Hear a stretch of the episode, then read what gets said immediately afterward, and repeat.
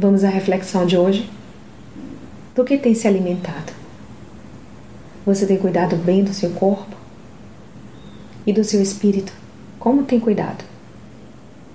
A maior parte das pessoas passa a vida preocupada em cuidar do corpo, apenas do corpo físico, e esquece-se de alimentar o espírito. Assim como o corpo, o espírito precisa ser cuidado, e essa deve ser a nossa prioridade.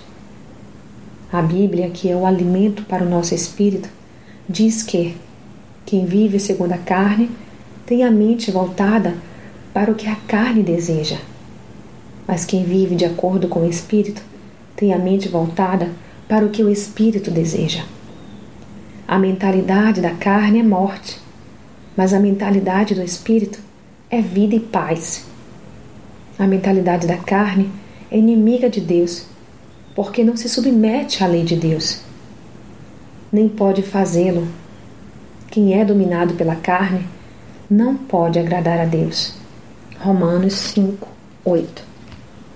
Portanto, posso dizer com certeza que assim como o corpo fica doente ou saudável, a depender daquilo com que você o alimenta, assim também acontece com o espírito. Cuide do seu espírito e o alimente com bom alimento, a saber, a palavra de Deus. E lembre-se que aquilo que mais alimenta é o que se torna mais forte em você. Pense nisso. Sou Sayonara Marques minha página no Facebook é Despertar Espiritual Diário. Fique na paz de Deus.